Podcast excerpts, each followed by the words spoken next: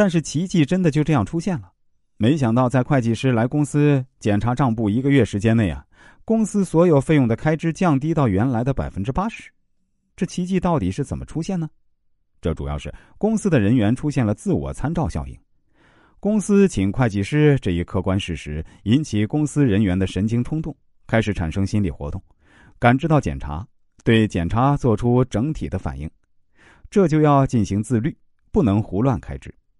有句话叫做“事不关己，高高挂起”，这也从侧面反映了自我参照效应。当一件事情与自己没有丝毫关系时呢，人们就很难去记住它，更不可能去关注它。一个喜欢篮球的人，可能记住很多球星的名字；一个不喜欢篮球的人，要记住那么多球星的名字，可不是一件容易的事情。安德鲁·杰克逊是美国历史上最出色的政治家之一。他曾经于一八三七年出任美国总统，然而在他妻子去世之后呢，杰克逊对自己的健康状况变得非常担忧，家中已经有好几个人死于瘫痪性中风，杰克逊也因此认为他必定会死于同样的症状，所以他一直在这种阴影下极度恐慌的生活着。有一天，他正与朋友家的一位年轻女性下棋，突然杰克逊的手垂了下来，整个人看起来非常的虚弱。脸色发白，呼吸急促。他的朋友立刻跑到他身边：“你怎么了？感觉有什么地方不舒服吗？我们赶快去医院。”说着，朋友就准备把他送往医院。“哎呀，不用了。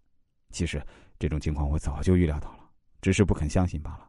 看来最后还是来了。”杰克逊乏力的说：“我中风了，我的整个右侧瘫痪了。”“啊？那你是怎么知道的呢？”朋友吃惊的问。“因为我我刚才在自己。”因为，杰克逊说：“我刚才在自己右腿上捏了好几次，但是一点感觉都没有。这不就证明我右侧的知觉没有了吗？”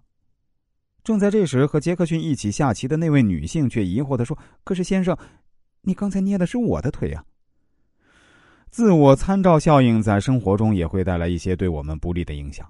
每当别人介绍一种病症时呢，总免不了会先想到自己是否出现过类似的征兆。如果恰巧有两三点看似符合，就开始惊慌，怀疑自己是否已经病入膏肓，其实自己啊一点事儿也没有。